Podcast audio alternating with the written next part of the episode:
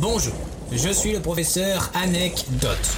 Une équipe de chercheurs surentraînés calcule toutes les semaines les sujets de discussion les plus probables dont vous serez amené à discuter. Afin de vous la péter, nous vous proposons une anecdote en lien avec ce sujet.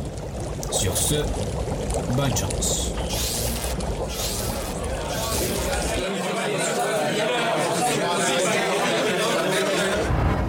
Euh, en parlant de ça, c'est quoi cette statuette pour les Oscars? Dans la nuit de dimanche a lieu la 92e cérémonie des Oscars qui a lieu depuis 1929 dans la célèbre ville du cinéma, Los Angeles. Elle fait partie d'une des cérémonies les plus prestigieuses pour tout travailleur du monde du cinéma, que ce soit les techniciens ou les acteurs. En effet, ce sont près de 24 catégories qui vont recevoir un Academy Award. Ah euh, oui, Academy Award, c'est le nom officiel de la petite statuette. Mais d'ailleurs, c'est quoi cette petite statue qui fait tant rêver et qui est une consécration ultime dans le cinéma? Eh ben écoutez, j'en sais rien.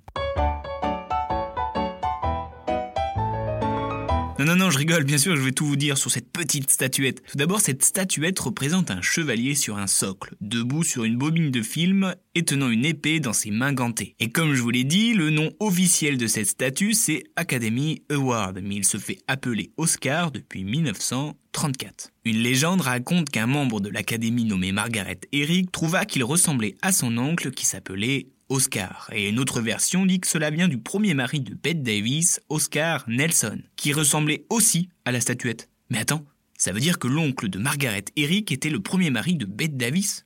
Coïncidence?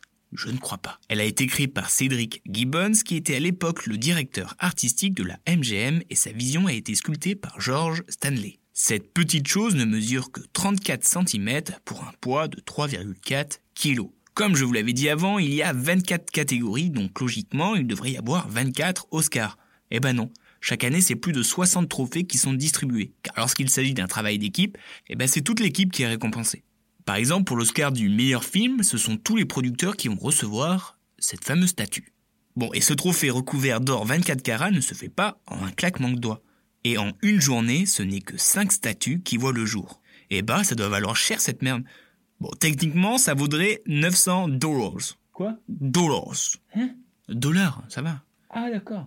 Mais en réalité, il a une valeur inestimable puisqu'ils sont interdits à la vente. Et chaque statuette a un numéro de série et accompagné d'un contrat où y figurent les termes la statuette ne peut être ni vendue, transmise ou transférée sans avoir été préalablement offerte à l'académie. Et aujourd'hui, c'est plus de 3200 statuettes qui ont été décernées depuis sa création. Rien que ça. Et nous souhaitons donc bon courage à nos Français qui sont représentés dans six catégories cette année, et je vais finir en utilisant le discours le plus court des Oscars prononcé par Patty Duke. Thank you.